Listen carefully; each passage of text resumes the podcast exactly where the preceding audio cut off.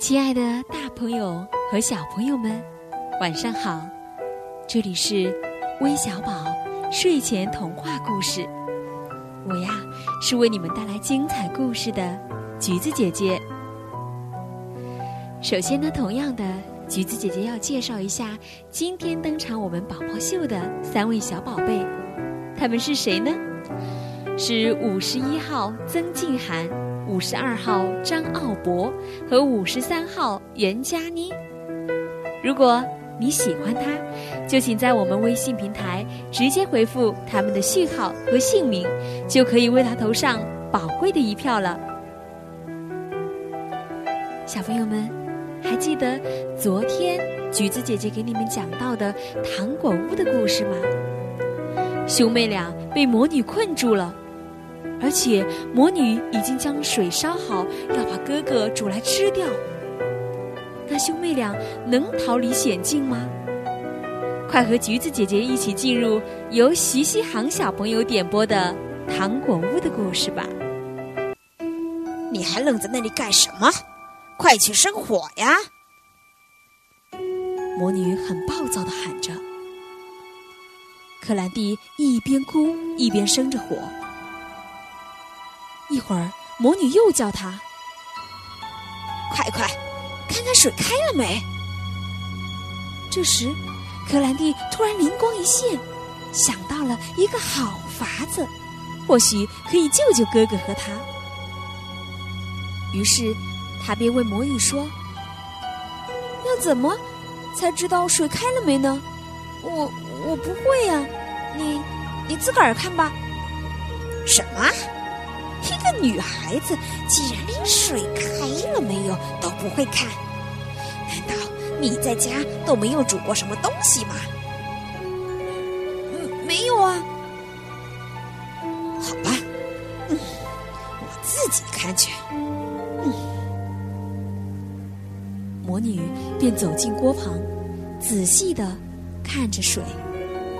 趁这时候，克兰蒂便使尽全力从后面。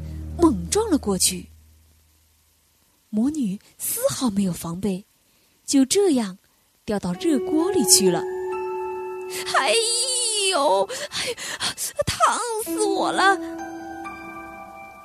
魔女哀嚎几声就死了。克兰蒂高兴地跑去打开箱子，将班吉尔救了出来。哥哥，哥哥，魔女死掉了。啊！真的吗？嗯，真的。克兰蒂将经过情形告诉哥哥，兄妹俩高兴的拥抱着。班吉尔感动地说：“妹妹，你好勇敢哦！”不，克兰蒂说：“哥哥，你才聪明呢。”两人高兴的到处跑，在地下室里。他们发现有个大箱子，就打开来看。哇，好漂亮哦！原来箱子里装着满满的珠宝和金币。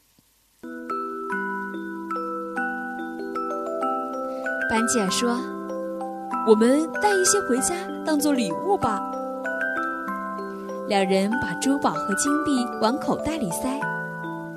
好了。快回家吧，趁天还没黑之前，赶快找到出路。班吉尔紧紧地牵着妹妹的手，走出了魔女的房子。哇，好不容易，他们终于走出了森林。可是，一条又深又宽的河却横在面前，而更苦恼的是，河上既没有桥，岸边也没有船。糟糕，怎么渡过河呢？哇，哥哥，快看，有一只大野鸭！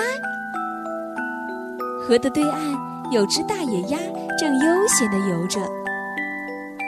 克兰蒂喊道：“对了，可以拜托野鸭先生呀！”于是两人一起叫着：“野鸭先生，拜托你载我们到对岸去好吗？”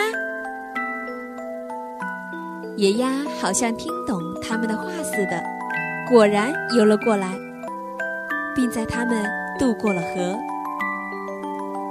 远远的，他们就看到了自己的家。哇，回到家了！兄妹俩快步的跑着。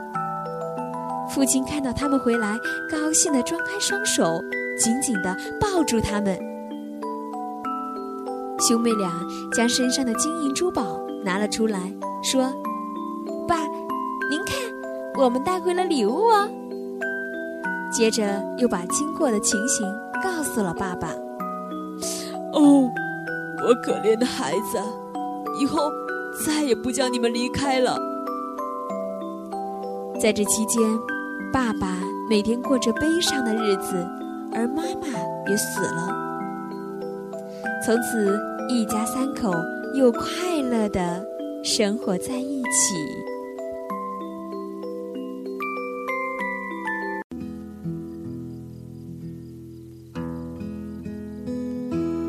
小朋友们，故事中的兄妹俩呀，因为肚子饿了，被糖果屋所吸引，因此险些丧命。所以呀，橘子姐姐要在这里温馨提醒大家。陌生人的食物可千万不能随便乱吃哦！你们记住了吗？宝宝睡。听到这温馨甜美的歌声，相信你是不是有睡意了呢？让我们一起伴着这歌声进入梦乡吧。做个好梦吧，宝贝们，晚安。在你的梦。定很美。